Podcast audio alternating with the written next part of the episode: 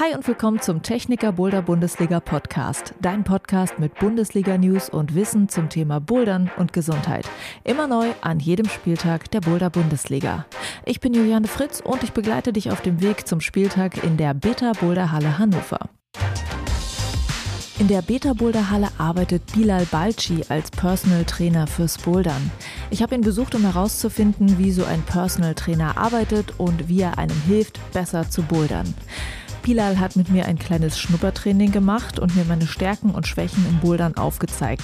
Außerdem haben wir über seine Anfänge als Trainer gesprochen und über einen seiner bekanntesten Kunden, Lasse von Freier. Lasse ist deutscher Meister im Bouldern aus dem Jahr 2022 und einer der besten Athleten im Deutschland Cup der Techniker Boulder Bundesliga. Freut euch auf den Talk mit Bilal in dieser Podcast-Folge. Bouldern kann Menschen mit Schmerzerkrankungen helfen. Das weiß Dr. Christian Sturm, Oberarzt in der Klinik für Rehabilitationsmedizin an der Medizinischen Hochschule Hannover. Er nutzt das Bouldern gerne als Teil der Therapie mit seinen Patientinnen und Patienten. Warum das Bouldern dafür so gut geeignet ist, darüber spricht er in dieser Folge vom Techniker Boulder Bundesliga Podcast. Bevor es in die Folge geht, gibt's für dich aber noch eine Runde Bundesliga News.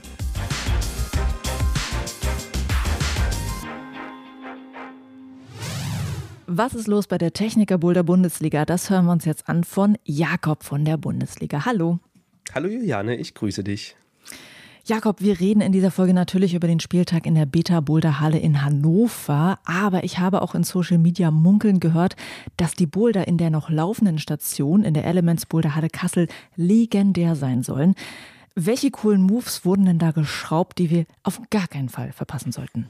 Also mein persönliches absolutes Highlight, auch wenn ich weiß, für viele ist es jetzt nicht so äh, die ja, Lieblingstechnik, äh, war ein fantastischer Rissbohrer im äh, Dach in Kassel. Äh, der hat einfach tierisch gebockt. Da gab es drei Kneebars, ein No-Hand-Rest mit dabei und äh, ja, ein geiler Riss nach dem anderen.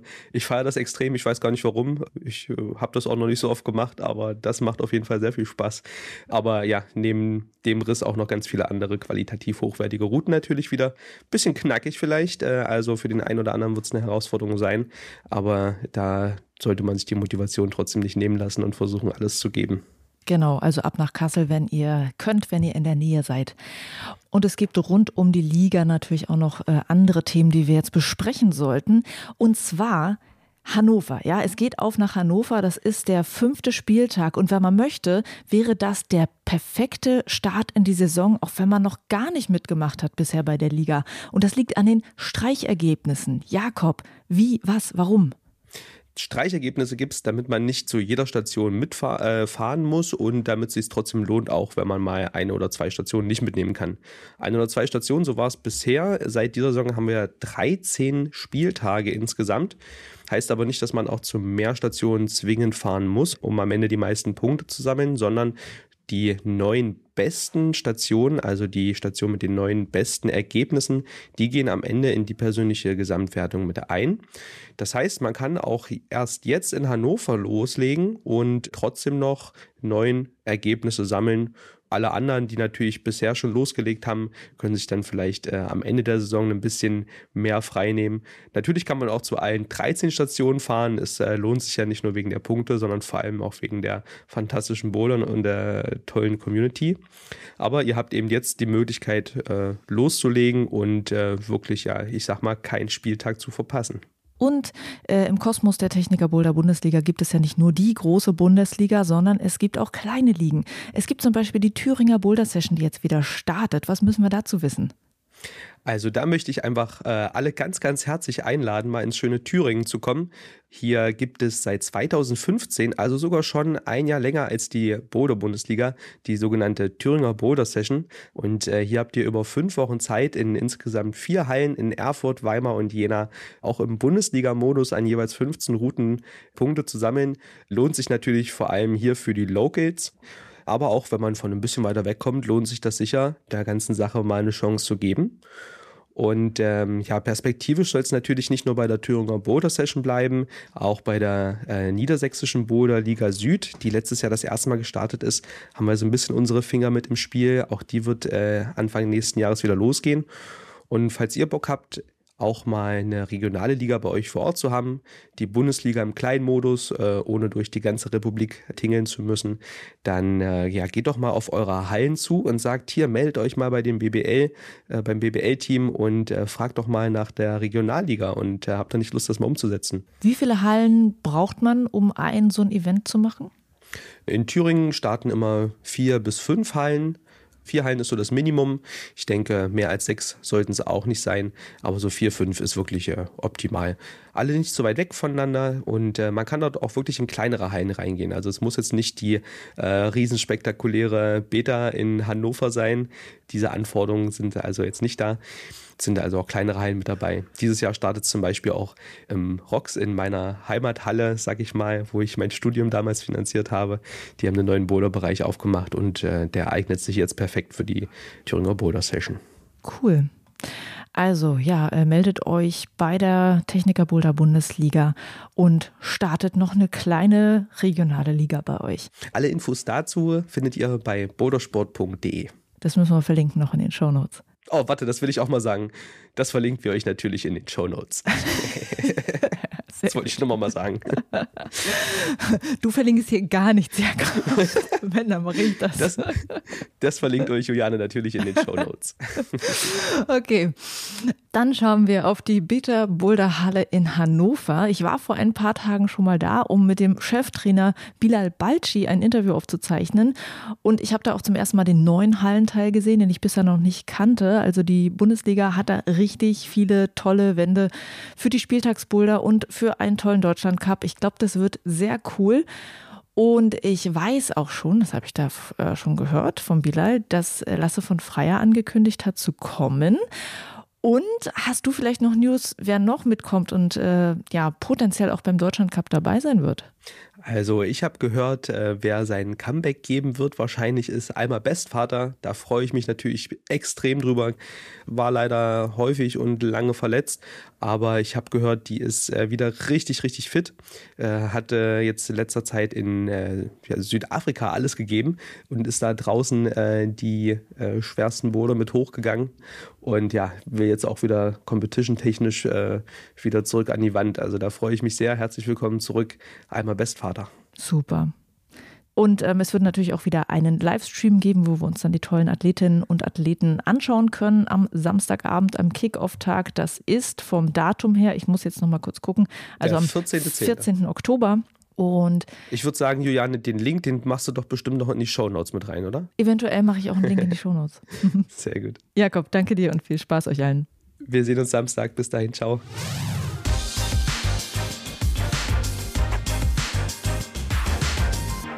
In Boulderhallen gibt es oft Kurse für Anfänger oder Kurse nach dem Motto, wie komme ich von grün nach blau? Und da lernt man natürlich dann in der Gruppe die neuen Skills.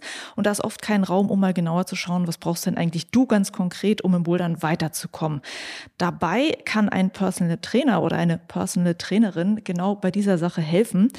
Und wie so ein Training aussehen kann und warum es sich lohnen kann, auch mal diesen Weg zu gehen, darüber spreche ich mit einem, der äh, als Personal Trainer unterwegs ist, und zwar in der Beta Boulder Halle in Hannover, und das ist der Bilal Balci. Hallo. Hi.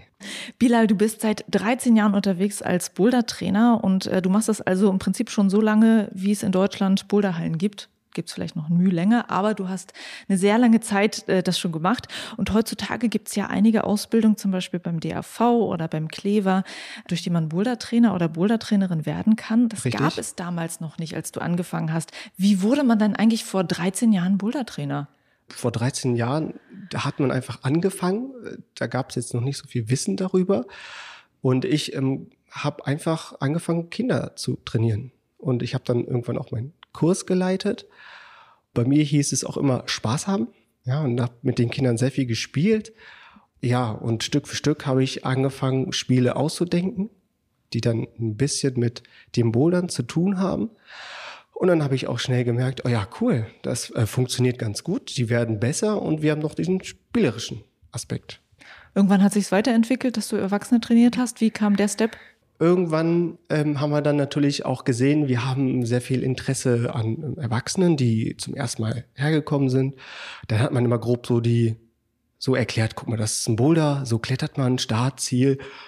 Und das hat sich dann irgendwann so entwickelt, dass man wirklich eine Stunde lang nur noch erklärt hat und dann auch mal so ein bisschen geholfen hat, weil wir wollten ja, dass sie vorankommen und hat man noch die einzigen Tricks erklärt. Das hat man bei Kindern auch gemacht. Hier, versuch mal den Trick und den Trick und das hat dann auch gleich funktioniert und dann sind die Erwachsenen auch, ja, das hat sich rumgesprochen und wollten halt sowas wie einen Schnupperkurs haben. Mhm. Ähm, ich habe mich da erstmal um die Kinder gekümmert, aber dann später ähm, war die Stelle frei und dann haben wir uns da hingestellt und ähm, wir hatten so einen offenen Schnupperkurs. Am Anfang kamen immer so ein, zwei Leute und über die Zeit waren es dann auch einfach mal so zwölf ja, oder auch 25 und dann stehst du da und sagst so, okay, es muss sich allen gerecht werden. Und dann lernt man da auch auf jeden Fall eine Menge. Besonders reflektiert man sich auch selber, ne? versucht seinen Kurs dann irgendwie zu strukturieren und zu sagen, was, welche Aspekte sind überhaupt wichtig, dass ich die nicht zu sehr überlade und, und was ist dann enorm wichtig. Und das hat sich dann über die Zeit einfach so ergeben, mhm. was man da halt macht. Und dann hat man unter Kolleginnen darüber geredet, wie man das besser gestalten könnte. Und irgendwann ja hat man so den Dreh raus. Mhm. dann weiß man ganz genau, diese Schritte muss ich machen für einen Anfänger und nicht zu viel. Und dann muss er selber mhm. erstmal klarkommen. Du hast als Kindertrainer angefangen. Ich weiß auch, dass dir das besonders am Herzen liegt, auch Kinder zu trainieren. Was macht es für dich aus? Warum ist es wichtig für dich? Das liegt halt daran, dass ich ähm, auch sehr frei erzogen wurde. Ich ähm, hatte immer den Spaß und habe mich daran orientiert. Und das wollte ich den Kindern auf jeden Fall mitgeben. Und gibt Menschen, die wollen halt auch Kinder nicht so um sich haben. Ja, ich verstehe es, die sind sehr laut und die fragen auch sehr viel nach und auch sehr genau und immer dieses Warum, warum, warum. Das ist nicht schlimm. Ich habe mich da immer gerne bereit erklärt, äh, denen das auch zu erklären, denen es auch kindlich zu erklären, auch bildlich zu erklären. Das mache ich sehr gerne, damit die das verstehen. Und ähm, mich immer richtig verhalten, weil ich bin ja auch ein Vorbild, das spielt auch eine richtig gute Rolle, dass man da ein bisschen drauf aufpasst, wie man sich auch benimmt, weil Kinder kopieren ja immer gerne die Erwachsenen nach. Und da habe ich einfach eine Atmosphäre geschaffen, wo auch respektvoll miteinander umgegangen wird, dass die Kinder auch miteinander spielen und keinen irgendwie ausschließen oder so. Ja. Mhm. Und wenn sie Probleme hatten zum Beispiel, dann habe ich auch gerne zugehört und auch sie ernst genommen. Ja. Ich wollte gerade fragen, was du denkst, was du gut machst mit Kindern, weil du ja auch gerade sagst, so dass nicht alle äh, arbeiten mit Kindern zusammen. Ich versuche auf eine besondere Art mit dir zu arbeiten. Was sind so deine Kniffe? Du hast gerade schon gesagt, man muss ihnen zuhören. Ja. Was ist noch wichtig? Also erstmal muss man gucken, wie alt ist das Kind mhm. und was für Interessen hat es. Mhm. Viele spielen gerne ein Spiel. Damals war irgendwie Minecraft so mit das Dings. Ich, ich kannte es auch. Also ungefähr wusste ich, worum es da geht und konnte mit den Kindern auch irgendwie darüber reden. Und habe das aufs Hast Klettern. Du das aufs Bouldern Ja, über, ah. genau, ganz einfach. Es ist ähm, nur Fleißarbeit so. Und dann kann man das im Bouldern genauso erklären. Wir versuchen einen Skill zu äh, erwerben und mussten dafür die ganze Zeit das üben. Und dann kriegt man das und dann bist du ein Level höher.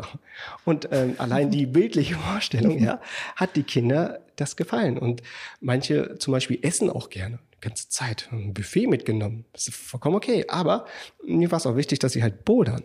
Mhm. Und dann habe ich gesagt, erst bouldern wir, und dann können wir eine Runde essen und einen Smalltalk halten. Mhm. Ja, und dann habe ich mich auch dazu gesetzt und habe gesagt, okay, wir reden über alles, worum sie möchten. Und die Mädels hatten dann auch so mh, hm, Tutorials geguckt, wie man sich schminkt. Da habe ich mich auch mal reingefuchst, wie das so geht. Und dann habe angefangen, auch mal ein bisschen mitzudiskutieren und zu sagen, ach, das braucht man doch gar nicht und dies und das und jenes. Und wie geht das? Ja, das habe ich nicht verstanden. Und dann haben sie das von ihrer Sicht erklärt. Ja. Und dann war ich schon dran dann konnte ich immer sagen, okay, gut, aber das Bouldern nicht vergessen. Das klingt echt süß. Das war genau so, nicht anders. Ja. Okay. Ähm, wir driften ab. Ne? Wir ich wollen weiß. ja auch noch über andere Themen sprechen, aber äh, sehr, sehr cool. Du trainierst natürlich auch Erwachsene. Ja. Was findest du bei Erwachsenen wichtig, um den Boulder Skills weiterzugeben? Erwachsene haben eigentlich nicht so viel Zeit wie Kinder. Es geht immer um schnell, schnell, schnell, machen, machen, machen. Und ähm, ich würde eher den Erwachsenen raten, wenn man anfängt mit Bouldern, dass man erstmal Zeit mitbringt. Äh, ja, ich weiß, dass der Alltag mal kommt, der Job ist stressig und so, und dann fängt man wieder irgendwie nach drei Wochen wieder an. Aber es ist wichtig, dass man einfach dran bleibt. Und auch bei Erwachsenen ist es, es muss Spaß machen und einen Sinn verstehen. Man muss nicht immer toppen. Und wenn man Spaß hat, finde ich, kann man eigentlich auch gar nichts falsch machen. Mhm. Wie hast du dich selber weitergebildet? Die Anfangsfrage wäre auch gewesen, hey, es gibt so Ausbildungssysteme inzwischen, die man machen kann. Wie hast du dir die Skills draufgezogen, die du jetzt weitergibst an Leute? Ich war im Studium als Maschinenbau Ingenieur drin, aber ich kann mir natürlich auch in eine Sportvorlesung reinsetzen. Ich hatte Freunde, die auch äh, Sport studiert haben, die haben mir dann Inhalte gegeben, gedacht, guck mal, das ist ganz wichtig für, fürs Klettern oder generell für Sport, darauf musst du achten. Und die habe ich mir alle angehört, die Vorlesungen. Ich habe mir Studien angehört zu anderen Sportarten und habe das ins Bouldern überführt. Ich habe mal geguckt, was ist denn fürs Bouldern relevant? Und so ein Muskel funktioniert ja immer gleich. Und wenn man das schon mal verstanden hat, ist das schon mal eine gute Basis. Mhm. Du hast mir auch mal erzählt, dass du beim ähm, Olympischen äh, Sportstützpunkt äh, hier in Hannover genau, auch gelernt hast. Genau, am Anfang habe ich es mir selber beigebracht, als Lasse ähm, habe ich noch gar nicht erwähnt. Das äh, hätte ich auch noch erwähnt, dass du auch Trainer für Lasse von, genau. von Freier bist. Dazu gleich mehr. Äh, dazu mehr, genau. Und Lasse ist so der ähm, erste Athlet, würde ich sagen, oder ein Schüler von mir gewesen. Der hat einfach alles gefruchtet und der ist dann ins Kader reingekommen, in Deutschlandkader. Und dann hatten wir Zugriff ins Olympiastützpunkt hier in Hannover. Und dort konnten wir noch besser trainieren, weil wir da ganz viele Geräte hatten. Und ich da als Frischling äh, habe ich andere Trainer, andere Sportarten beobachtet. Und dann hat man sich mit der Zeit auch ein bisschen ausgetauscht. Ich frage, was die da machen, warum sie das machen. Und die Trainer haben immer einen strikten Plan, die Athleten machen das und der hatte Zeit mit mir darüber zu quatschen. So habe ich unterschiedliche Trainer aus unterschiedlichen Bereichen kennengelernt, auch Physiotherapeuten und äh, mir das Wissen quasi fürs Bouldern rangeholt. Mhm. Und das über fünf Jahre, jede Woche. Also Lasse war für dich so eine Motivation, da nochmal mehr reinzugehen. Genau. Ja. Mm, bei Lasse, das ist, er wollte einfach mehr. Und mhm. ich habe bei ihm keine Grenzen gesehen. Mhm. Kannst du uns beschreiben, wie dein Training mit Lasse eigentlich aussieht? Also wir sind hier in der Beta Boulder Halle in Hannover. Du hast erzählt, die räumen dir hier sehr viele Möglichkeiten ein, um mit Lasse zu trainieren. Kannst du mal beschreiben, wie das hier aussieht? Ja, der Stand von heute ist, ich gehe quasi zum Chefschrauber und sage, ähm, ich bräuchte mal eine Wandfläche. Dann wird diese Wandfläche für mich frei gemacht und ich kann Wettkampfboulder extra für Lasse bauen. Früher haben wir immer sehr viel definiert und gemacht und geschaut, aber das hat auch seine Grenzen. Und da ich jetzt individuell auf Lasses Stärken und Schwächen eingehen kann und die Boulder so kreieren kann, dass er es vielleicht nicht kann oder auch können muss, kann ich entsprechend auch die Anforderungen vom Weltcup, diese Bewegungsschema, die es da gibt, nachbauen. Individueller wird's gar nicht und dass das die Halle zur Verfügung steht. Denn wenn man überlegt, so eine Wandfläche ne, mhm. entfällt ja dann dadurch. Für die Kunden ist es nicht gestattet, also können sie nicht klettern, weil es halt so schwer ist. Mhm. Es ist ja auch ein Schaden und die Reinigungskosten. Also ein Schaden für die Halle, weil die genau. nicht kommerziell nutzbar ist. genau, Wand aber dass die Beta dahinter steht und sagt, wir möchten Lasse fördern, das ist einfach nur großartig. Da kann ich mich frei entfalten und wir können trainieren, wie wir möchten. Mhm. Ähm, vielleicht kannst du uns Einblicke geben. Wir sehen Lasse von Freier auch bei der Boulder Bundesliga. Ähm, ja. Ist da wirklich top unterwegs. Was macht Lasse gut? Also wir wissen, er ist ein extrem starker Athlet. Ja. Was ja. aus deiner Perspektive? Was macht ihn gut? Ich finde es richtig gut, dass er einfach das durchzieht, was sein Plan sagt. Ja? Also im OSB habe ich gelernt, man macht einen Wochenplan also man hat einen ganz großen Plan, einen Jahresplan, das wird alles zurückdatiert, alles gerechnet. Das musst du diese Woche machen und dann wird das abgearbeitet. Und das Gute ist, was wir hingekriegt haben, dass wir uns in den ganzen Jahren nicht groß verletzt haben. Er weiß ganz genau, wann ist Schluss. Denn nach so einer Beanspruchung, also nach so einem intensiven Training, geht es darum, dass man wieder so schnell wie möglich fit wird. Ja, und dass man sich genau daran hält, dadurch wird die Regeneration auch beschleunigt. Dann kann man irgendwann wirklich Vollzeit trainieren. Wenn man aber nicht sich zufrieden gibt und immer Vollgas gibt, ja, dann kann schnell mal passieren, dass man sich verletzt und dann ist man für eine größere Zeit weg oder man wird krank, wenn man zu viel trainiert. Das sind so Aspekte, darauf muss man achten und ich finde, er ist sehr diszipliniert und zieht sein Training auch konsequent durch. Regenerationspausen, die brauchen wir alle. Ja. Ähm, ist es bei jemandem wie Lasse anders? Sind die kürzer oder wie ja, sieht es aus? Die sind kürzer. Es gibt Phasen, es gibt immer drei Stück, das ist Level 1, 2, 3. Und am nächsten Tag ist eigentlich ähm, keine Pause, sondern Ausgleich. Mhm. Ja, man kann dann mit einer anderen Sportart wie Laufen gehen zum Beispiel seine Regeneration beschleunigen. Und dann geht die Sache wieder von neu los. Aber wenn man so einen Zyklus nach vier Wochen dann abgeschlossen ist mit einem Inhalt, was man dann versucht hat zu erlernen und dann guckt man, wie gut es herangekommen ist, dann braucht man mindestens eine Woche, um irgendwie der Körper, dass er sich dann komplett ausruht. Mhm. Was beinhaltet so ein Zyklus? Also was kann eine Sache sein, die man innerhalb eines hm, vier Wochen Zyklus Ich mache mir Gedanken, in welchen Inhalt möchte ich es trainieren? Sei es irgendwie Springen. Und dann überlege ich mir, gut, welche Springarten gibt es denn? Was muss ich denn können? Ja, dann gibt es unterschiedliche Sprünge nach oben, nach links, nach rechts. Welche Griffe gibt es? Gibt es Weiterleiter? Und dann werden die aufgestückelt und dann geschaut, okay, ich habe jetzt acht Sessions über vier Wochen und dann wird jede Tag quasi einmal durchgeplant. Sagt, okay, an dem Tag schraube ich einen Tag vorher diese Sachen rein, diese Sprünge und dann wird geübt. Und dann sind wir in einer Trainingssession, da wird ein Plan gemacht, okay, du machst jetzt zehnmal diesen Move und zehn ist auch so eine magische Grenze, würde ich sagen. Unter zehn ist einfach nur Energieverlust. Ab zehn geht es dann so darum, dass der Körper sich so ein bisschen darauf einstellt und wenn man noch extremer sein möchte, dann macht man so bis 25 Mal den Zug. Dann hängt es natürlich darauf an, ob das eher so eine motorische Sache ist, ob man das von der Motorik her nicht hinkriegt oder ob da Kraftkomponenten nicht stimmen. Und das Gute ist, das kann man aufteilen. Am Anfang helfe ich ihm noch. Wir üben die Motorik. Er kriegt das hin. Und dann heißt es irgendwann, ja, jetzt geht's mal mit eigener Kraft. Und dann macht er das weiter und weiter. Und bis er so einen Schlüsselzug wirklich hinkriegt, sind es einfach mal 50 Züge, vielleicht auch mehr und vielleicht drei Sessions, sagen wir dann dazu. Und dann kann er es. Und dann kann er das, wenn es irgendwann abgerufen wird, kann er es anwenden. Mhm. Wenn wir jetzt sagen, hey, ich möchte auch mal mit dem Trainer von Lasse trainieren. Ja. Wie würde das aussehen, wenn ich jetzt anfangen würde, mit dir zusammenzuarbeiten? Muss ich als Kletterin genau wissen, was ich möchte? Also muss ich sagen, hey, Bilal, zum Beispiel, ich komme nicht weiter im Überhang oder ähm, ich kann irgendwie Zangen nicht greifen oder so.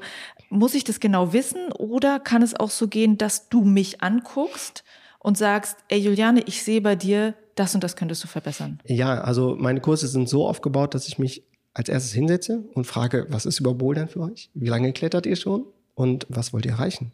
Ja, dann kommt es erstmal gleich los. Ähm, ich mache dies und das und jenes und ich bringe diese Last mit. Und dann sage ich, klar, können wir mit einbauen, ist gar kein Problem. Und das Wichtigste ist, dass man genau die Portion Wissen zurechtschneidet, und das Ding quasi mitteilt. Ich könnte da fünf Stunden oder noch drei Wochen mit denen trainieren, aber das würde dir nichts bringen. Es spielt keine Rolle, ob man Ziele hat oder nicht. Ich sehe das sofort. Was fehlt, was nicht fehlt. Und dann gebe ich immer Impulse. Der Kunde kann steuern, in welche Richtung er möchte. Mhm. Ja, wenn er nicht springen möchte, dann zwinge ich da auch keinen. Mhm. Ja, man soll lieber das machen, worauf man Bock hat. Und ich sage immer, was sich mächtig anfühlt. Mhm. Äh, das ist auch gut, weil man holt sich die Bestätigung vom Bouldern, dann hat man einen tollen Tag und grinst und dann geht man nach Hause. Darum geht's. Wenn man aber sich in irgendeine Position zwingt, was nicht funktioniert und sich verbeißt, dann frage ich mich so, warum? Ja, es geht darum, dass man positiv aus dem Bouldern wieder rauskommt und dann zeige ich denen ganz genau, wie der Weg ist und gebe ihnen Möglichkeiten. Möchtest du mehr Fingerkraft machen? Mhm. Manche wollen gar nicht im Kraftraum trainieren mit Gewichten. Oh, bloß nicht. Kann man auch Krafttraining an der Wand machen. Das ist gar kein Problem. Ja. Und dann entwickle ich halt Übungen, passende Übungen zur Person. Gibt es Anfragen, die du besonders häufig bekommst? Also so eine Art Typ-Anfrage wie, wie werde ich stärker oder sowas? Mm, nein, ähm, es ist sehr unterschiedlich. Also würde er sagen, viele wollen das Boulder lesen lernen. Also ich hatte auch schon welche, die sagen, ich kann nicht fallen wie falle ich, ähm, wie man auch richtig spottet. Das ist auch ganz wichtig. Wir wollen uns alle nicht verletzen. Oder kommt auch einige zum Beispiel, die ähm, sagen, ich habe mir letztes Jahr einen Fuß gebrochen und jetzt habe ich ein Problem. Das ist okay. Und dann zeige ich denen, wie man damit arbeitet. Man muss dann wieder langsam zurück ins Bouldern kommen. Mhm. Du hast eine Sache schon gesagt, dass es gut ist, wenn man merkt, so, oh, Platten kann ich nicht so gut, Überhänge kann ich ganz gut, dann meide ich lieber die Platte, mach lieber immer den Überhang. Das wäre wahrscheinlich schon so ein Impuls, dass du mal sagst, so, guck vielleicht doch mal das andere an. Genau. Ähm, was sind noch so typische Sachen, wo du sagst, so, das ist so ein Perspektivwechsel, wenn man die Leute mal, den Leuten mal das sagt, das bringt schon was. Zum Beispiel werden die also ich sage immer, die Schönheit des Boulders kommt gar nicht so richtig zur Geltung.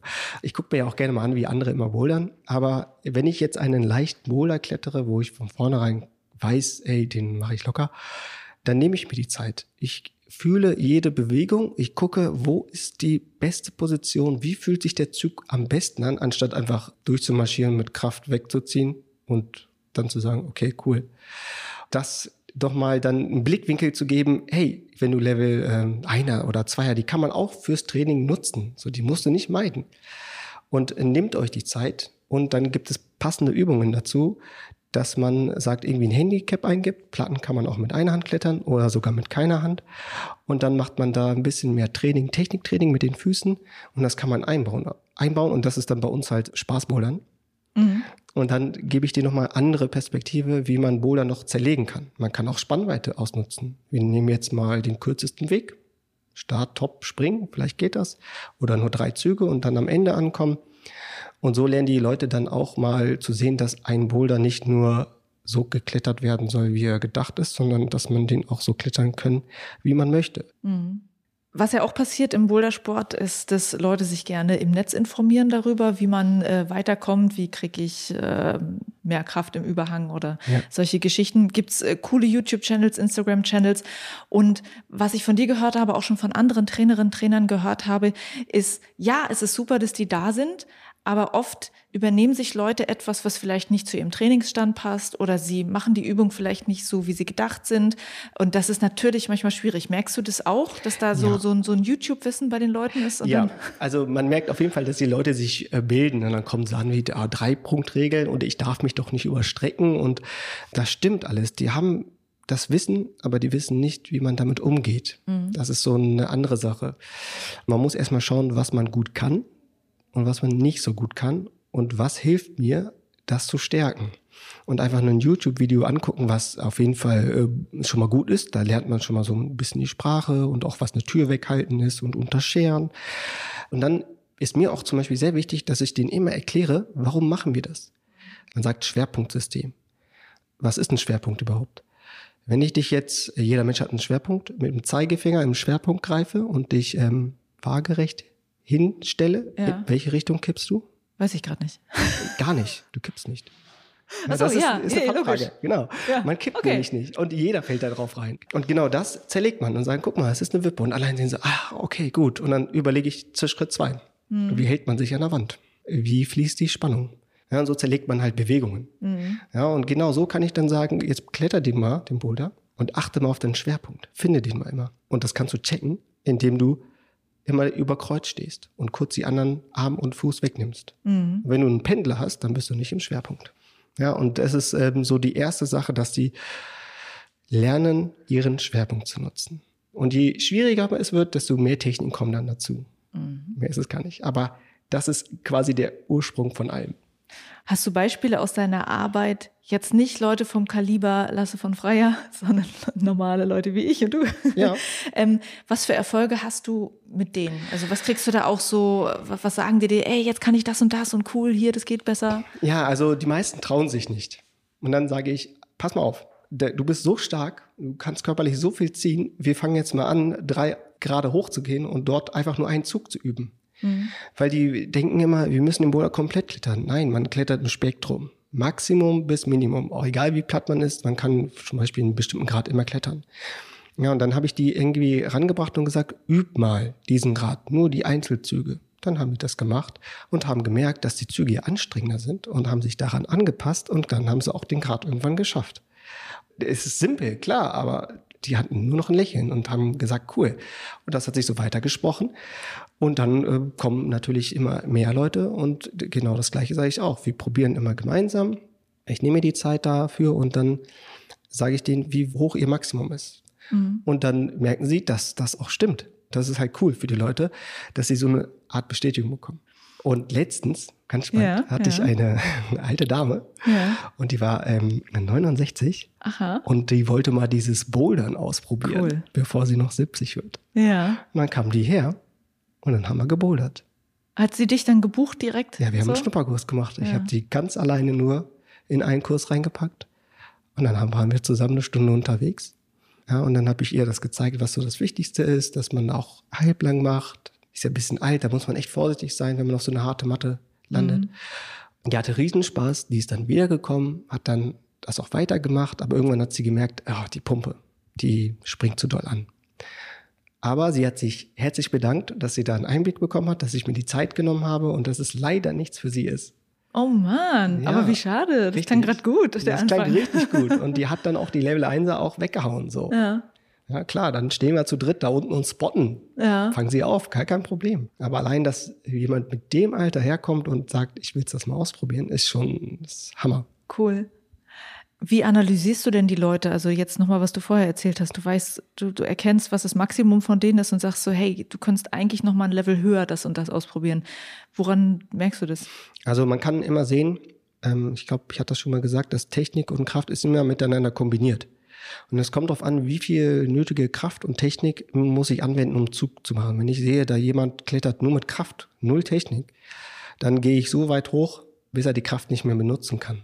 Und dann sehe ich ganz genau, ob es an der Fingerkraft liegt oder ob es an der Schulter oder Bauch, Rumpf oder Füße. Meistens sind immer die Füße und die Hände nicht so weit entwickelt, was normal ist, aber alles andere stimmt. Und dann sehe ich das durch Zittern. Fängt man an zu zittern, man wird instabil und das ist ein gutes Zeichen. Und dann kann ich sagen, für diesen Grad musst du das, das halten können. So viel Fingerpower musst du haben. Also kann man in den Kraftraum gehen und sagen, diese Übungen sind dafür da, damit du diesen Grad halten kannst. Leisten, Sloper. Ja, und dann wird das trainiert. Dann merken sie, dass sie stärker werden. Und dann können sie den Griff nämlich festhalten und dann ist der Zug nicht mehr verschlüsselt, sondern ist zugänglich. Ja, und dann geht's wirklich darum bei Erwachsenen, dass man so wenig wie möglich macht. Ich sage so eine Faustregel ist so drei Boulder haben, nicht mehr. Weil wenn du anfängst, immer unterschiedliche Sachen zu machen, an was soll der Körper sich denn anpassen? Ja. Und das ist halt ganz wichtig, dass du dann deine Lieblinge aussuchst. Man muss nicht alles klettern, wollen sie aber alle. Und dann beschäftigt man sich. Man investiert Zeit in einen Boulder, man hat acht Wochen hier Zeit, bis der Boulder wieder raus ist. Und wenn man den dann gemeistert hat, dann kann man das nämlich auf alle anderen Bouldern anwenden. Aber die ähm, ja, meisten haben dann nicht die Geduld. Ja, ich bin, ich bin Kandidat, keine Geduld. Ja, Kannst du gleich mit mir äh, angehen, das Thema. Richtig, und der Ehrgeiz ist richtig groß. Und deswegen äh, begleite ich die. Ja. Bei mir, wenn man einen Kurs macht, ist es nicht so, auf Wiedersehen, mach mal, sondern ich sehe dann die Leute und ich frage immer nach und ich gebe dir meine Nummer und die können mir immer Videos schicken. Ich habe einen Stift äh, am Handy und dann sage ich, ey, guck mal, da musst du die Hüfte ranschieben, den Fuß positionieren nochmal um dann. Ne? Du hast einen Schritt mit den, zu weit gemacht mit dem Fuß. Das sind zwei Minuten für mich. Für die ist das enorm viel da versuche ich dann auf jeden Fall die Leute natürlich irgendwie am Ball zu halten, dass sie dann da bleiben. Ja. Und das gefällt ihnen. Ja, das ist spannend, dass du, äh, dass du bei den Kundinnen und Kunden auch dran bleibst und überhaupt nicht selbstverständlich, finde ich. So, weil das stimmt. weil das ist ja auch deine Zeit, äh, in der du auch natürlich hier bist zum Bouldern. Ja, ich habe ja auch Also- Spaß. Ja, ja. Also das ist schon äh, eine richtig coole Sache. Ich bin ja jetzt hier auch nach Hannover gekommen, weil wir zusammen bouldern wollen gleich noch, ne? Ja. Ich gehe jetzt nicht davon aus, dass wir jetzt hier ein vollumfängliches Training machen, aber wenn du jetzt mit mir anfängst, gleich an die Wand zu gehen, welche Fragen würdest du mir am Anfang stellen? Wir machen das mit den Fragen jetzt und nehmen es direkt auf. Welche Fragen? Und dann frage ich erstmal, wie lange kletterst du? Ich glaube, bald zehn Jahre boulder ich. Ja, und wie ähm, konsequent immer durch mit Pausen? Also konsequent so jetzt in einer Woche oder? Mhm. Jede Woche generell? einmal. Oder mal auch Riesenpausen gemacht, wie ein halbes Jahr. Naja, längste Pause war jetzt natürlich äh, äh, Corona-Lockdowns und Schwangerschaft. Mhm, und genau. So, ja. Genau, also da, da waren natürlich sehr, sehr große Pausen mit dabei. Also die, die Schwangerschaft, ich, das war schon Lockdown gewesen, dann wurde ich schwanger, dann hast du ein Kind, dann hast du auch erstmal so. Also ne? eine lange das war Pause. Sehr, sehr über ein Jahr, was weiß Ja, ich. Ja. genau. Also da hatte der Körper Zeit, um sich komplett wieder runterzufahren. ja. Und- Und, ich, jetzt bin ich tatsächlich immer noch in dem wieder reinkommen irgendwie. Genau, Ich bouldere immer noch nicht so, also wenn ich jetzt nur auf meine Halle gucke, Mhm. ich bouldere immer noch nicht in dem Schwierigkeitsbereich, in dem ich vor der Schwangerschaft Genau, gebouldert habe. genau. Aber hast du es geschafft, das Bouldern in deinen Alltag einzubauen? das wechselt total hin und her. Also das ist natürlich echt immer, manchmal hat man viel mehr zu tun mit Job und mit Kind und manchmal schafft man mehr, sich Freiräume zu holen und das geht immer auf und ab gerade. Okay, und bist du mit der Leistung zufrieden, die du kletterst? Ich bin zufrieden mit jeder Session, die ich in der Boulderhalle machen kann und freue mich darüber, da zu sein. Okay. Bin insofern gerade nicht zufrieden, dass ich merke, dass es an manchen Körperteilen gerade öfter mal was wehtut und ich dann mich frage, mache ich gerade zu viel? Tut es Mhm. deshalb weh? Mache ich gerade zu wenig? Ja. Habe ich deshalb Schmerzen? Das ist gerade mein Hauptding. Genau. Und die Frage ist halt, wie, wie boulderst du? Hast du, machst du einfach, gehst los, Machst du dich überhaupt warm? Ähm, ja, also ich bewege im Prinzip alles einmal durch. Mhm. Ich mache so ein bisschen was, was ich vom Yoga kenne, aber jetzt nicht so eine fette Yoga-Session. Mhm. Und im Moment ist es so, dass ich dann meistens an so eine Wand gehe, das ist bei uns eher so die Kinderwand, ähm, wo ganz viele Griffe sind. Und ich traversiere erstmal zum Beispiel ganz viel, gucke, dass ich einfach unterschiedliche Griffe anfasse, unterschiedliche Bewegungen mache ja. und versuche dabei, mich darauf zu fokussieren, die Hüfte an der Wand zu haben, die Schultern ähm, äh, aktiv zu haben. Okay, so, dann hast du dich warm gemacht. So, ja. Das ist äh, ganz legitim. Du hast einen Kreislauf hochgefahren mhm. und dann bist du an die Wand gegangen, hast leichte Boulder gemacht. Mhm. Das ist genau richtig. Nur einen Tipp würde ich dir geben, ja. übertreib die Bewegung. Dreh dich so richtig nach links und dann ja. richtig nach rechts und dass du die wirklich mal alle Raumrichtungen irgendwie ja. abdeckst. So 180 Grad kann man sich bewegen in der Wand. Und dass du dann auch, ähm, wenn du dich warm gemacht hast, die Schultern und die Finger sich komplett erwärmen. Das ist das Wichtigste, dass die Finger warm werden. Mhm. Ja, und wenn du dann an die Wand gehst, dann beginnt das Aufwärmen, weil der Arm wird gezogen. Wir sind im mhm. Zugsport. Dann merkst du die Finger, wie die richtig warm werden. Also ich merke auch, ich muss wirklich sehr viele Griffe angefasst haben, genau. bevor ich überhaupt eine Leiste anfassen kann. Richtig. Das ist schon grundsätzlich schon, also schon eigentlich immer so. Ja. Und das ist genau ähm. richtig so. Und dann, ähm, was machst du danach? Danach äh, kommt dieses unspezifische, ich versuche einen Boulder, ach nee, das geht gerade nicht, ich renne zum nächsten Boulder. Ich bleibe sehr wenig dran an einer Sache. Ja, und da fängt es halt an. Und da würde ich anfangen. Und dann würde ich dir mal zeigen, wie das äh, mit dem Projektieren überhaupt mhm. aussieht und was wichtig ist. Wenn du das gemacht hast, gibt die nächste Hürde, dass du vielleicht die Sachen machst, wo du die Bestätigung holst, was du schon kannst. Mhm. Und dann hast du ein bisschen Spaß am Ende und dann hast du was getan. Und dann heißt es eigentlich nur ein bisschen strukturiert bouldern. Mhm. Und du kannst dann entscheiden, hm, was du machen möchtest. Muss ich genau hinschauen, mhm. wie stark du bist und ob du überhaupt richtig stark werden möchtest. Genau, wir gucken uns das jetzt an ähm, und danach machen wir, schmeißen wir noch mal kurz das Aufnahmegerät an Fall. und können ja kurz mal drüber quatschen, ähm, ohne jetzt den Anspruch darauf zu haben, dass das jetzt hier eine komplette Trainingseinheit wird.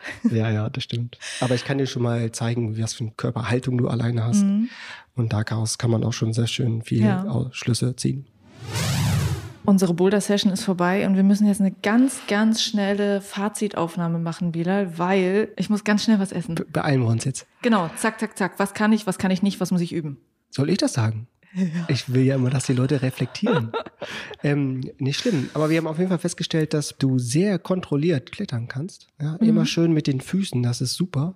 Die ersten Anfänger fangen immer mit, ähm, sind armorientiert und klettern gern mit den Armen. Du hast genau das Gegenbeispiel, setzt die Technik perfekt ein, schiebst dich über die Hüfte, über die Beine, über die Füße und das ist richtig gut und deswegen habe ich dich in einen Überhangbohle reingepackt, wo du mehr Oberkörperspannung aufbauen musstest. Und dann hat man gesehen, da hat auf jeden Fall Oberkörperspannung, Kraft gefehlt. Und dann war der Zug für dich verschlüsselt. Mhm. Aber ich habe dich ähm, aufgebaut und wir sind die gerade immer höher gegangen, immer schwieriger, bis an dein Limit. Und du hast dich da, hattest sehr viel Spaß, was auch sehr selten ist, und hast dich da durchgekämpft. Und ich glaube, nach dem fünften, sechsten Mal haben wir uns kleine Ziele gesetzt und dann hast du den einen Zug, der richtig schwer war, auch geschafft. Mhm, da hing ich so an so einer kleinen Leiste mit dem rechten Arm und musste so einen Fuß auf einen Tritt rechts rüber schwingen, den ich, wie gesagt, nach, weiß ich nicht, fünften, sechsten, siebten Mal dann auch erreicht habe. Das die, war so. Genau. Und die ja. Kunst war es da, dann zu blockieren ja. an einer Leiste und dann nur die Füße zu platzieren. Das heißt, der Oberkörper war erstmal im Fokus und dann musst du mit deinen Füßen arbeiten, einfach rüberschwingen. Und das, mhm. äh, wenn du daran übst, ein bisschen mehr Oberkörperspannung ähm, trainierst, dann kannst du da nochmal richtig viel rausholen. Genau, dann sind wir ja sogar noch einen Grad hochgegangen. Ja? ja. Wir haben hier die vorletzte Stufe probiert. Meine Frage an dich, hättest du es selbst je getraut? Nee, garantiert nicht, weil ich klettere tatsächlich immer so bis zum mittleren, also eigentlich generell in allen Hallen immer so maximal bis mittleres Niveau ich habe dann auch mal gedacht, warte mal, jetzt hat er schon wieder die nächste Farbe und schon wieder die nächste Farbe. Nee, okay, das nächste schaffe ich garantiert nicht. Aber das Schöne ist, glaube ich, dass du dann irgendwie schnell einschätzen konntest, was ich schaffe. Also ich hätte wahrscheinlich nicht jeden Boulder in dem Schwierigkeitsbereich irgendwie so gut hinbekommen, Nein. sondern du hast geguckt, was kann ich und was könnte ich deshalb in dem Schwierigkeitsgrad vielleicht hinkriegen. Genau, ich habe einen Boulder ausgesucht, was so deine Probleme mit der Spannung zwischen den Schultern so ein bisschen nachspiegelt, wo du aber auch deine Stärken wie Fußkontrolle einsetzen kannst. Mhm. Und dann habe ich dich den Boulder einfach machen lassen. Und wie hat sich das angefühlt gleich am Anfang? Also tatsächlich hätte ich am Anfang nicht gedacht, dass ich das heute schaffe. Ich habe gedacht, okay, das ist im Bereich, was ich schaffen könnte, aber nicht, dass ich es heute schaffe. Von daher war das mega cool. Und es war auch nicht ein Boulder, den ich getoppt habe, sondern wo ich wirklich tatsächlich das Ziel war, diesen einen Zug zu schaffen. Und es hat mir total Spaß gemacht. Und du hast cool. den Zug geschafft. Ja, genau. Genau. Und am Ende hast du die Zeit investiert und das ging auch recht schnell. Ne? Ja. Also es hat auch nur in dir geschlummert. Wir haben uns ein Ziel gesetzt, dass wir diesen Zug schaffen. Mhm. Du hast es alleine hingekriegt. Und reicht dir das als Belohnung? Das reicht, ja. Genau. Und so lernst du einfach harte Züge da am Maximum und trainierst direkt an der Wand. Mhm. Und was ich halt, wie gesagt, so wertvoll finde, du schraubst hier oder du, du ähm, bist in Kontakt mit den Rootsettern und lässt auch Boulder schrauben, die für das Training mit deinen Kundinnen und Kunden auch genau passen, was sehr geil ist. Dadurch kennst du die Boulder auch sehr gut hier in der Halle ja. und du konntest halt sehen, was brauche ich in dem Moment. Sowas ist so cool. Also das dass man jemanden hat, der einen da so ein bisschen durchguidet, sagt, okay, hier können wir wirklich komplett das üben, was du gerade brauchst. Ja, ich wüsste nicht so genau, ob ich den Blick erstmal so für mich hätte, mir genau diese Boulder rauszusuchen. Vielleicht könnte ich ihn jetzt entwickeln, weil ich weiß, was ich brauche. Das ist schwierig. Also du musst ja quasi von zwei Seiten kommen als mhm. Routsitter, also Routenbauer. Und ähm, dann nochmal als Trainer. Mhm. Und das musst du dann ja versuchen, das ist ja genau eine Schnittstelle so, und das musst du miteinander verbinden. Ich bin mit meinen Kunden in Kontakt, die haben Wünsche und dann ähm, bietet sich das doch immer an und dann sage ich, guck mal, ich habe da jetzt genau diesen Zug gebaut, der für dich in deinem Level, in deinem Grad, was du trainieren kannst. Mhm. Da muss man so ein bisschen Feinheit mitbringen. Mhm. Ja. Und bleiben wir noch mal kurz bei mir. Das Ziel bei mir wäre jetzt, dass ich meinen Oberkörper trainiere, hatten wir gesagt. Die, die ähm, Spannung brauchst du. Die Spannung im Oberkörper, Fingerkraft könnte ich auch noch ein bisschen trainieren. Das sind die zwei Sachen, wenn wir jetzt länger zusammenarbeiten würden, wenn ich jeden Tag nach Hannover fahren würde von Berlin. Ja, jeden Tag nicht, aber machen. so in, ja, wir machen dann, ich will für dich jetzt einen Plan schreiben, was du nicht unbedingt in Hannover machen musst. Das kannst ja. du auch in einer anderen Halle machen, in Berlin, da gibt's mhm. genug. Und dann arbeitest du an dir, du mhm. machst Fortschritte und dann ist das wie ein Baustein, dann hast du neue Fähigkeiten und dann kann ich geeignetere Übungen, die bisschen mhm. schwieriger sind, bisschen umgestalten und den nächsten Stein quasi draufpacken. Weil aktuell geht es dann darum, dass wir eine Grundlage schaffen. So, und dann kann man immer Stück für Stück weiterschauen, wie wir das weiter trainieren. Und dann reicht es auch vielleicht, weil wir auch nur telefonieren, du mir ein Video schickst. Mhm oder persönlich vorbeikommst. Das ja. wird natürlich immer noch am besten. Ja. Also es macht total Spaß, äh, so zu arbeiten. Das war jetzt wirklich ein ganz kurzer Einblick, den ich äh, da reinbekommen habe in deine Arbeit. Was auch so interessant ist, ist, dass ich mich sehr beobachtet gefühlt habe am Anfang. Auch bei meinem Warm-up dachte ich so, und du hast auch so viele Fragen gestellt. Ja. Warum machst du das? Guck mal, wie du das machst. Mach das nochmal. Ich dachte so, oh. das hat sich gelegt dann irgendwie mit der ja. Zeit. Das war dann okay. Das ist auch normal. Die ersten, die ich da immer habe, die fangen auch an, gleich super krass zu schwitzen, sind super nervös und mhm. kriegen gar nichts hin. Und das ja. ist auch okay. Das ist dann die Nervosität, wenn man dann jemand drüber schaut, der richtig was drauf hat. Aber ähm, du hast ja gesehen, ich habe versucht, da dich, dich dann ein bisschen lockerer zu machen. Mhm habe da Fragen gestellt, weil alles, was ich beobachte, ich kann nicht hier nicht hineingucken, mhm. frage ich dann, wie es dir halt geht. Und ja. durch deine Gefühlslage mhm. kann ich dann einordnen, ähm, wie du auch tickst und so. Mhm. Und dann kann ich darauf Schlussfolgern, okay, entspannter Typ, nicht so mhm. ehrgeizig oder doch ehrgeizig. Und dann kann ich die, dir das erklären so ein bisschen fixt es einen ja schon an oder fixt es mich dann an, so wenn du mir sagst, okay, wenn du das und das machen würdest, dann würdest du weiterkommen. Ob ich das jetzt wirklich tue, ist jetzt erstmal noch fraglich, ja. weil du hast schon gemerkt, ich bin nicht der allermotivierteste Typ. Nee, das ist auch nicht schlimm. ähm, ich bin schon sehr Richtung Spaßbouldern unterwegs. Ja, ist okay. Vielleicht wird sich das auch nochmal ändern, aber geiler Einblick. War cool. Gerne. Und ich ja. kann es empfehlen, ähm, wenn ihr bei euch in der Halle die Möglichkeit habt, das mal zu machen oder wenn ihr Bilal mal besuchen könnt, in ja. Hannover das zu machen. Macht Spaß. Bin für jeden da und ich sage auch Dankeschön und wünsche dir auf jeden Fall viel Erfolg. Danke. Ciao. Ciao.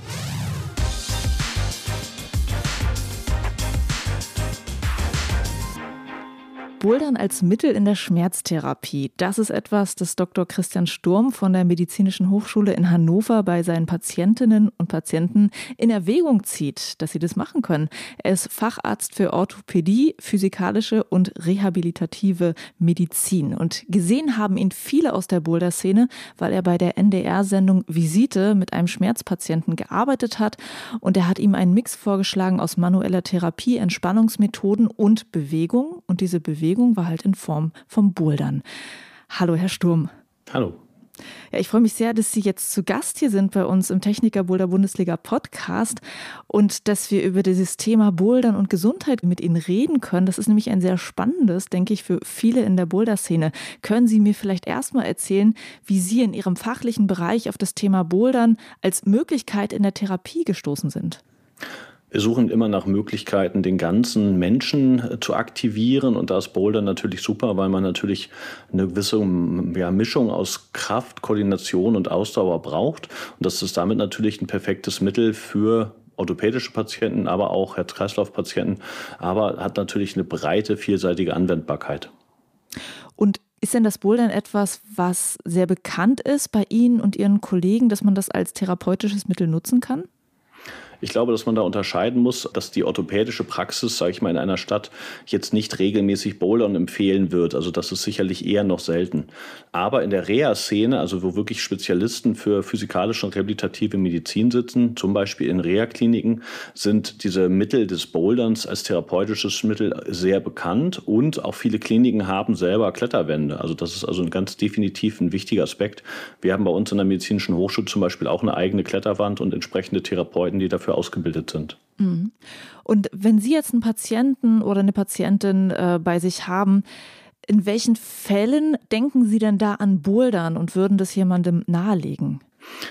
Das Tolle am Bouldern ist, dass es quasi keine Einschränkungen gibt. Also man kann, wenn man dran denkt, eigentlich für jeden Patienten was Passendes finden oder was Passendes, sag ich mal, anleiten lassen, auch durch entsprechend geschultes Personal.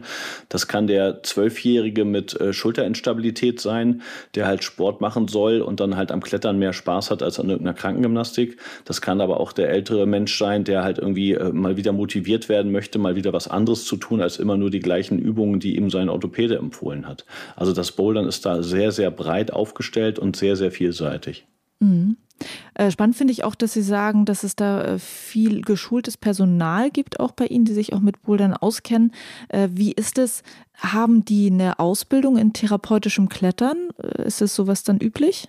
Also bei uns sind das Physiotherapeutinnen und Physiotherapeuten, die erstens eine Zusatzausbildung oder eine Spezialausbildung für Gerätetraining haben, also Krankengymnastik am Gerät, besondere Qualifikationen haben und die haben zusätzlich noch Kurse belegt, zum Beispiel auch zum Sichern, auch fürs Klettern, dass die also auch zum Beispiel, wenn die höher an die Wand gehen, unsere Kletterwand ist über acht Meter hoch, dann entsprechend auch sichern dürfen und natürlich sich auch mit den Techniken und den ja, biomechanischen Voraussetzungen beim Bouldern beschäftigt haben. Also das geht über das normale selber klettern können hinaus und hat natürlich auch viel medizinische Aspekte. Mhm. Und können Sie mal beschreiben, was genau am Bouldern so hilfreich sein kann, um bestimmten Patientinnen und Patienten zu helfen? Wichtig ist zum Beispiel Einschränkung der Beweglichkeit. Also wenn man zum Beispiel eine eingeschränkte Schulterbeweglichkeit hat und hat immer Angst, das zu tun, also man möchte das dann gar nicht machen, weil man weiß, es tut mir weh, dann helfen solche Sportarten wie Bouldern quasi zu motivieren und auch den Kopf ein bisschen auszuschalten. Also ich habe Patienten, die trauen sich gar nicht, den Arm anzuheben, aber wenn ich sage, hier kletter mal rüber, dann sind sie so aufs Klettern konzentriert, dass sie dann vergessen, quasi ihren Arm zu schonen und dann plötzlich Bewegungen machen, die sie mir eben in der Untersuchung noch gar nicht zeigen konnten. Also die denken, sie können das gar nicht, aber wenn sie dann klettern, können sie es dann plötzlich doch. Und wenn man sie dann darauf hinweist, guck mal, du hast da eben an diese gelbe Griffstück gefasst und das hat geklappt, dann sehen die erst, wie hoch die den Arm bekommen haben. Das hat auch also edukativ, wie wir immer sagen, also als, sage ich mal, Vorführmaßnahme für einen Betroffenen auch entsprechenden hohen Wert. Ja, das ist spannend. Also das ist gar nicht, dass sie körperlich eingeschränkt sind, sondern irgendwie, dass es vom Kopf herkommt. Vieles kommt auch vom Kopf, weil man halt eine Schonhaltung oder so einen Schutzreflex auch erlernt. Also wenn man schon seit drei Monaten Schmerzen in der Schulter hat, dann erlernt man den Arm auch nicht mehr zu benutzen oder wenig zu benutzen, weil man den Schmerz ja nicht erleben möchte. Und da sind spielerische Methoden zusätzlich kombiniert mit physiotherapeutischen Maßnahmen, zum Beispiel Muskeldehnungstechniken oder auch Triggerpunktbehandlung, dann extrem wirksam, weil man den Bewegungsaspekt zum mobilisierenden Aspekt dazu nimmt. Das heißt, man arbeitet an Muskel und Gelenk, aber halt auch an der Kopfblockade, die halt oft durch chronische Schmerzen mit entsteht. Ja, kann ich mir vorstellen. Vor allem, weil viele, die bouldern, halt berichten, dass sie so gut abschalten können beim Bouldern. Sei es nur der Stress auf Arbeit, der gerade so im Kopf rumgeht, weil man beim Bouldern so sehr darauf bedacht ist, weiterzukommen, den Fuß richtig zu setzen, um nicht runterzufallen und so weiter. Also dieser Effekt ist der ähnliche dann, oder? Das ist, sind verschiedene Aspekte. Das ist natürlich die körperliche Anstrengung, die ja auch, sage ich mal, ablenkt. Also man muss sich ja wirklich dann auch, wenn man da ambitioniert dabei ist, auch wirklich konzentrieren. Das ist körperlich auch von der Durchblutung her natürlich und von der Kreislaufbelastung natürlich noch ein Anspruch. Aber der Kopf ist halt wirklich mit dem nächsten Griff, mit der nächsten Handbewegung, der nächsten Fußbewegung beschäftigt. Und dann hört vieles so dieses Kreisen im Kopf auf, also dass man so über seinen Chef nachdenkt und über die Arbeitsplatzsituation und über die eigene Gesundheit und also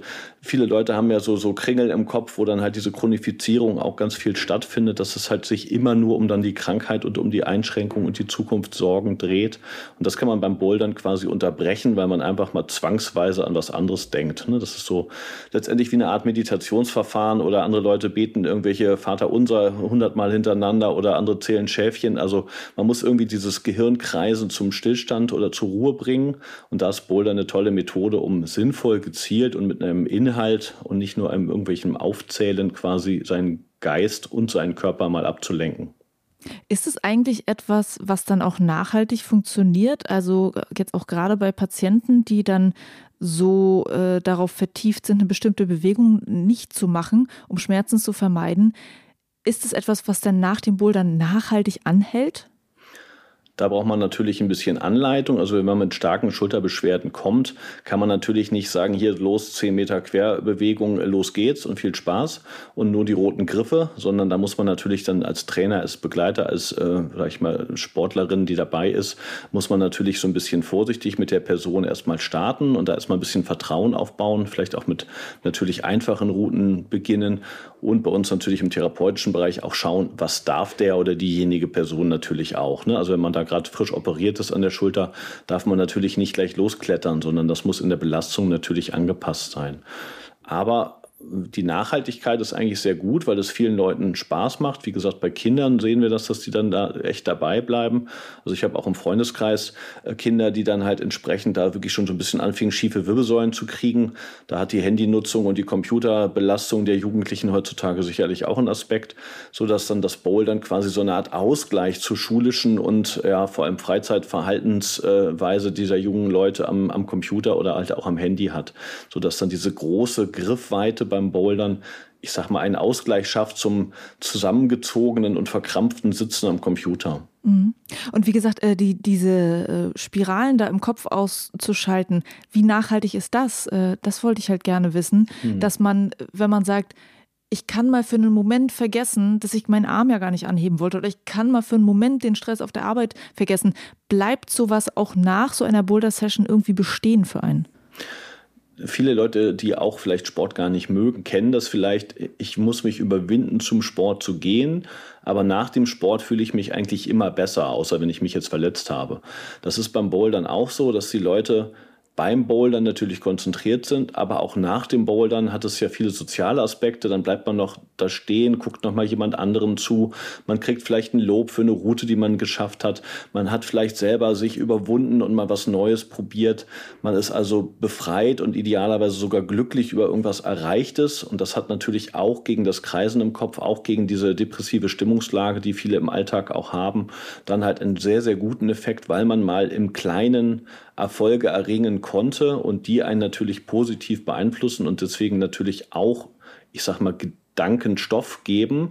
Das heißt, wenn ich abends ins Bett gehe, denke ich halt vielleicht nicht über das blöde Geschäft mit meiner Vorgesetzten nach, sondern ich denke über das Bouldern nach der Arbeit nach und freue mich, dass ich die rote Route geschafft habe. Mhm. Ne, also man, man gibt seinem Gehirn quasi auch was zu tun, man gibt seinem Körper was zu arbeiten, man gibt aber auch seinem Gehirn was zu arbeiten, sowohl an Aufgaben, aber auch an, ich sag mal, positiven Erlebnissen. Und die kann man sich halt schaffen. Deswegen darf man sich am Anfang auch nicht überfordern, sondern man soll klein anfangen, damit es halt positiv bestärkt wird und nicht zu sagen, ach Mensch, ich schaffe jetzt nicht die Route des Olympioniken, sondern man muss halt sagen, ach guck mal, ich mache jetzt nur mal diese zehn Griffsets hier und dann freue ich mich, dass das geklappt hat. Mhm.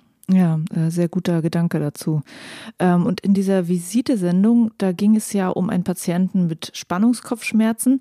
Der hat auf ihren Rat hin angefangen zu bouldern und ist nach der Therapie dann auch dabei geblieben und hat es geschafft, die Schmerzen zu reduzieren. Haben Sie da noch andere Beispiele aus Ihrer Praxis? Wie nehmen Patienten diesen Sport des Bouldern an und was macht das Bouldern mit Ihnen und mit den Beschwerden? Also ich habe auch zu dem Patienten aus der Sendung noch Kontakt und der berichtet immer noch auch ganz positiv, immer Klettern war. Am Anfang war er sehr skeptisch, weil das natürlich auch eine logistische, sag ich mal, äh, Aufwendung ist, immer, dass man da dann immer hinfahren muss und dann erstmal was finden und bezahlen und jemanden kennenlernen, der ihn da anleitet und so. Das war, da haben wir zwar unterstützt, aber das ist ja auch nicht so leicht. Das ist ja auch nicht in jeder Stadt jetzt in großem Maße vorhanden. Aber das hat dann also, wie diese Hemmschwelle überwunden war und er dann da, sag ich mal, eine Halle gefunden hat, wo er zufrieden war und gut gut angenommen wurde, dann entsprechend natürlich auch sehr gut geklappt und ihm dann da auch viel positiven Rückhalt gegeben. Wir haben da wirklich sehr, sehr schöne Erlebnisse mit. Ich persönlich finde so Jugendliche, die dann klettern gehen, ehrlich gesagt gar nicht so beeindruckend, weil da freut man sich natürlich, wenn man was Passendes findet. Aber ich persönlich finde die Beispiele von besonders kranken oder auch besonders alten Menschen besonders schön. Wir haben bei uns auch so, wir nennen das symmetrische Griffsets. Das heißt, das sind quasi Doppelgriffe, die immer zweimal nebeneinander auf der gleichen Höhe einfach nebeneinander sind. Und da stehen wirklich auch Patienten, die also echt schwer betroffen sind, Schlaganfallpatienten nach schweren Verkehrsunfällen oder auch einfach, ich sag mal, 85-Jährige mit kaputten Schultern, die dann einfach diese Griffe einfach nacheinander von unten nach oben abgreifen, quasi sich immer weiter nach oben steigern und immer versuchen, symmetrisch und gerade zu bleiben dabei. Und wir können da Leute wirklich motivieren mit dem Bouldern, mit diesen Griffen an dieser Kletterwand, die vielleicht auch gar keine Lust mehr haben, die schon seit zehn Jahren Physiotherapie kriegen für ihren Schlaganfall oder die schon bei zehn verschiedenen Therapeuten waren und einfach nicht mehr wollen. Und wenn die dann diese Kletterwand sehen, sind die wahnsinnig motivierend und es ist unheimlich schön zu sehen, wie die dann richtig nochmal wieder Lust haben, obwohl sie das schon so lange machen. Ja, so wie Sie das gerade beschreiben, ist es ja auch sehr für diesen therapeutischen Zweck eine geschraubte Route oder ein geschraubter Boulder, das findet man ja so in Hallen gar nicht vor. Wie gehen die dann weiter, wenn sie das dann vielleicht entdeckt haben und gut fanden? Finden die denn da Möglichkeiten, das weiterzumachen? Ja, das ist natürlich auch eine Frage der Realisierbarkeit. Ne? Ein 85-Jähriger mit kaputten Knochen, der sollte jetzt vielleicht auch nicht, äh, sag ich mal, ohne physiotherapeutische Begleitung in irgendeiner Boulderhalle einfach mal so losklettern, weil natürlich auch das Sturzrisiko, wenn man mal abrutscht oder so, natürlich eh hoch ist. Aber wenn man dann schon Osteoporose hat, soll man natürlich jetzt auch nicht ausprobieren, wie viel hält mein Knochen noch aus, bevor er bricht. Das heißt, für den Großteil der Bevölkerung ist das natürlich auch nach der Anleitung oder dieser Einweisung in einem Verein oder in, von einem geschulten Trainer oder Trainerin natürlich selbstständig möglich. Aber die Beispiele, die wir hier an der Universitätsklinik haben, sind natürlich auch, sage ich mal, Grenzfälle. Das sind Leute, die dann vielleicht auch wirklich lieber in diesem begleiteten Setting einer Therapie bleiben und sich dann freuen über die Möglichkeit. Aber auch berufsgenossenschaftliche Kliniken und so haben wir teilweise riesige Kletterareale, wo man das benutzen kann. Aber wenn man dann wieder so fit wird, dass man es auch selber machen kann, dann kann man es natürlich später auch ohne Anleitung wieder in der Boulderhalle in der eigenen Stadt. Mhm. Und Sie haben auch gerade schon mal das Klettern am Seil mit erwähnt. Bei wem würden Sie eher sagen, äh, Klettern am Seil wäre richtig und bei wem würden Sie sagen, Bouldern ist richtig? Oder ist ein Vorschlag? Das ist natürlich eine Abwägung jetzt im therapeutischen Setting auch von Risiken, dass wenn man halt natürlich hoch hinaus will, weil man vielleicht schon viel erreicht hat, kann man das auch mal am Seil machen. Also das ist natürlich auch im Aufwand wieder auch für die Therapierenden höher, weil sie sich natürlich auch selber entsprechend umziehen müssen und das aufbauen müssen. Aber es kann natürlich auch ein tolles Erlebnis sein, dann wirklich mal bis an die Hallendecke es geschafft zu haben und einmal eine Glocke zu läuten, die da oben hängt oder einmal an die Decke gefasst zu haben. Das kann natürlich ein ganz, ganz toller Motivator sein. Meistens ist es im therapeutischen Bereich, aber das Bouldern, das hat auch versicherungsrechtliche Gründe, dass man natürlich sagt, lieber nicht zu hoch bei Menschen, die körperlich beeinträchtigt sind oder eine Verletzung haben, als dass man dann da sagt, Mensch, wie konntet ihr den denn auf sechs Meter Höhe klettern lassen und dann ist der irgendwie runtergefallen und ins Seil gefallen und hat sich da irgendwie verletzt oder gezerrt. Also tolle Option für Leute, die Bouldern schon Spaß hatten und mal was Tolles erreichen wollen aber im therapeutischen Bereich eigentlich nicht erforderlich. Also es hat keinen Mehrwert, sage ich mal, orthopädisch, rehabilitativ, wenn man am Seil klettert gegenüber dem Querbouldern. Wobei das Bouldern natürlich auch eine Gefahr in sich birgt. Da kann man ja runterfallen, man kann äh, abrutschen oder manchmal äh, springt man auch ab, wenn man dann oben am Top angekommen ist da kann man sich verletzen und dann hast du einen Patient, der eigentlich seine Schmerzen lindern wollte und dann hat er Schmerzen wegen der Verletzung, äh, weil er runtergefallen ist. Wie schauen Sie in der Therapie, dass das eben nicht passiert? Sind die Wände vielleicht besonders niedrig? Äh, wie gehen Sie da vor? Also wir haben schon, ich sag mal, die Möglichkeiten nach oben offen. Wir haben, sage ich jetzt mal so auf drei Meter Höhe so einen kleinen Überhang, so dass man so ein bisschen sieht, okay, hier ist so, sage ich mal, fürs Bouldern so die Kante, dass man da jetzt, also wenn man da mit den Armen drankommt, oben ist man ja noch nicht weit vom Boden weg. Das ist also da äh, natürlich auch eine Vorsichtsmaßnahme. Aber letztendlich muss man das natürlich besprechen, zu sagen, okay, wenn ihr auf diese Weichbodenmatte, die da vorliegt, sprengt und dann runterhüpft quasi oder unkontrolliert sogar runterfallt, das versucht dann zum Beispiel die Füße gerade auf den Boden zu bekommen, versucht die Füße noch parallel nebeneinander zu bekommen und nicht irgendwie im, im Ausfallschritt zu landen. Aber das kann man natürlich in der unkontrollierten Situation des Ich bin abgerutscht nur schwer kontrollieren kontrollieren. Deswegen sollte man zum Beispiel die Fußgelenke und ich sage mal gerade Sprunggelenke sind natürlich besonders wichtig, darauf auch ein bisschen vorbereiten. Das heißt, sich am Anfang auch wirklich ein bisschen warm machen. Ne? Also das ist beim Klettern ja eh wichtig, dass man Handgelenke, Schultern und auch die Beine natürlich inklusive der Sprunggelenke ein bisschen aufwärmt, ne? bevor man loslegt, nicht sofort äh, umziehen und zack an die Wand, sondern dass wenn man dann stürzt, dass man dann die Sprunggelenke nicht sofort zerrt und dann sofort eine Außenbandverletzung hat, weil man runtergefallen ist. Aber auch das kann man üben natürlich auf Weichbodenmatten oder auf speziellen Geräten. Gleichgewichts- und wir nennen das propriozeptives Training zu machen, dass man also da die Eigenwahrnehmung des Körpers und die Stabilität der Gelenke damit entsprechend verbessern kann. Mhm. Im Bouldern ist es auch so oft so in Anfängerkursen, dass man ähm, Falltraining macht, also wirklich übt, gut zu fallen und sicher zu fallen. Mhm. Das äh, kennt man dann da auch. Genau, machen wir da auch. Aber klar, wenn ich jemand habe, von dem ich schon weiß, dass die Knochendichte schlecht ist, also dass schon eine Osteoporose vorliegt, werde ich den natürlich eher ermuntern, wirklich im ganz unteren Griffsetting zu bleiben und sagen, okay, also entferne dich bitte nicht mehr als 40 Zentimeter vom Boden, damit man halt entsprechend keine Brüche oder keine Verletzungen riskiert. Das muss man halt sehr individuell angepasst machen. Wenn man von keinen Risikofaktoren weiß, kann man das natürlich entsprechend äh, dann auch äh, steigern. Also da kann man ja dann auch loslegen, so wie man sich auch sicher fühlt. Das ist auch eine mentale Frage, man muss sich auch trauen und man muss sich auch gut dabei fühlen. Genau. Ähm, da sprechen Sie jetzt auch so Sachen an, ne? man muss sich das auch trauen oder es muss halt irgendwie zu der Krankheit wahrscheinlich äh, passen. Für welche Leute wäre das vielleicht gar nichts, das Bouldern, Ihrer Erfahrung nach in Ihrem Beruf?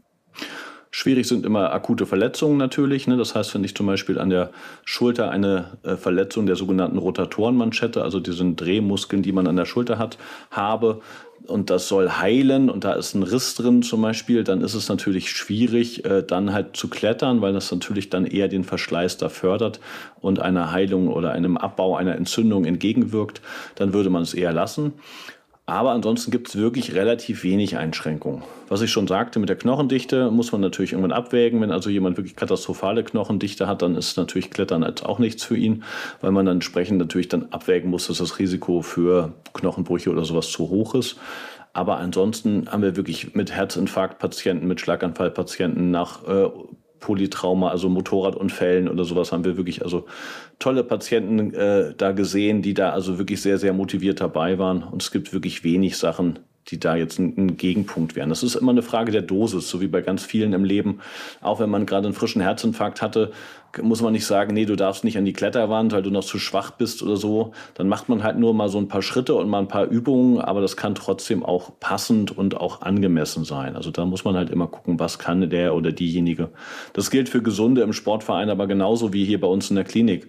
Wenn jemand noch nie Sport gemacht hat und sagt, Mensch, ich möchte jetzt mal irgendwie mit Bouldern anfangen, damit ich was mache und wiegt irgendwie 140 Kilo und hat noch nie in seinem Leben Sport gemacht, dann sollte man vielleicht auch nicht gleich gucken, ob ich bis nach ganz oben hochkomme und dann irgendwie runterfalle oder so, sondern dass man da dann natürlich auch irgendwie mal vorsichtig startet, die Gelenke erstmal so ein bisschen in Schwung bringt und vielleicht auch guckt, dass man erstmal so ein bisschen unten bleibt, um auch mit dem Körpergewicht und der Gelenkstabilität, sage ich mal, eine Harmonie zu haben, wenn man absteigen muss. Mhm.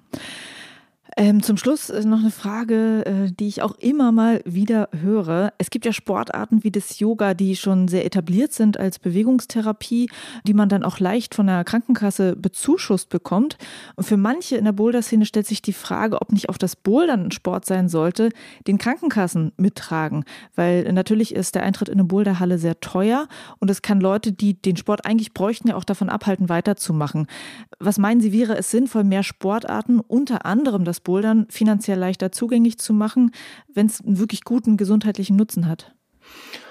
Ja, da spielen viele Fragen mit rein, die natürlich auch, ich sage jetzt mal, nicht lösbar sind in dem Sinne, weil natürlich viele Sportarten grundsätzlich gesund sind, wenn ich sie tue. Das gilt für andere Sportarten wie, ich sage jetzt mal, Volleyball spielen oder Handball oder sowas genauso. Nur erstens, wo fängt man an, wo hört man auf mit der Förderung? Was ist also alles erlaubt und was ist gefördert? Und zweitens, wie kontrolliere ich es? Ne? Also das ist letztendlich die entscheidende Frage ist, wenn ich hingehe und es bezahlt wird, wenn ich jetzt zum Beispiel meine Vereinsmitgliedschaft dann bezahlen lasse zur, was weiß ich, Hälfte von der Krankenkasse, dann müssen die ja auch gucken, was macht er denn, was, was tut sie denn und wie motiviert ist sie denn? Ne? Also bringt das was? Ne? Und das ist halt extrem schwer kontrollierbar. Deswegen gibt es so eine Anerkennung über ähm, Präventionskurse, dass man dann sagt, gut, ich versuche eine Zulassung zu bekommen von den Kostenträgern. Das gibt es halt in, in, anderen Bereichen auch, dass man dann sagt, okay, ich äh, etabliere einen Kurs und den melde ich an und dann kann ich versuchen, ihn als Präventionskurs entsprechend finanziell unterstützen zu lassen.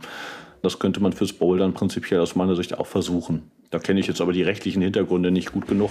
Inhaltlich, medizinisch und sportlich, also ich bin auch Sportmediziner, finde ich das Bouldern da eine tolle Methode, weil sie eine große Weitung der Gelenke und der Griffreichweite natürlich auch eine tolle Dehnung des Brustkorbes hat, damit gegen Schulterschmerzen, gegen Brustkorbprobleme, gegen Rückenschmerzen ne, äh, hilft. Also dass man da ganz, ganz viele orthopädische Probleme abdecken kann, aber halt auch neurologische oder kardiologische Probleme mit verbessern kann.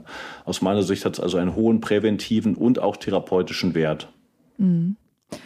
Zum Schluss würde ich Sie gerne noch fragen, findet man Sie in Hannover eigentlich auch mal beim Bouldern? Also ich bouldere bei uns äh, in der Halle manchmal nach Dienst, dass ich ja nicht abends irgendwie hier fertig bin mit meiner Arbeit und habe noch Rückenschmerzen vom vielen Sitzen am Computer, dass ich dann auch manchmal hingehe. Da ich ja da einen Schlüssel habe für die Halle, kann ich das auch machen, wenn alle anderen weg sind. Ich äh, habe auch damals den äh, Sicherungsschein mitgemacht, auch Leute sichern zu können, die nach oben klettern wollen und am Seil hängen wollen. Habe das auch schon genutzt, wenn ich mit meinen Kindern unterwegs war, dass wenn die an irgendeinem Siloturm auf Fehmarn irgendwie hochklettern wollten, dass ich dann die dann auch entsprechend gesichert habe. Bin da selber auch mal klettern gewesen. Aber wie so häufig und wie so oft mache ich es nicht so oft, wie ich es gerne wollen würde und auch nicht so oft, wie es sicherlich sinnvoll auch für mich wäre. Aber es kommt auf jeden Fall immer mal wieder vor und ich finde es auch für mich auf jeden Fall eine gute Ergänzung und einen tollen Sport. Ja. Ja, falls Sie es dann doch noch mal an Hannover äh, an einem anderen Ort ausprobieren möchten, am 14.10. geht es ja dann los mit der Boulder Bundesliga in Hannover in der Beta Boulder Halle. Also kommen Sie da gerne vorbei. Ja, vielen Dank für die Einladung, bin ich gespannt. Vielen Dank auch für das Gespräch, war sehr interessant. Sehr gerne, vielen Dank. Das war's für diese Folge im Techniker Boulder Bundesliga Podcast. Danke an meine Interviewgäste Bilal Balci und Dr. Christian Sturm. Ich hoffe, wir haben dich gut begleitet auf dem Weg zur Beta Boulder Halle in Hannover. Viel Spaß und Erfolg beim Bouldern und bis zum nächsten Mal hier im Techniker Boulder Bundesliga Podcast und dann geht es nach Werder in die Boulderwerft.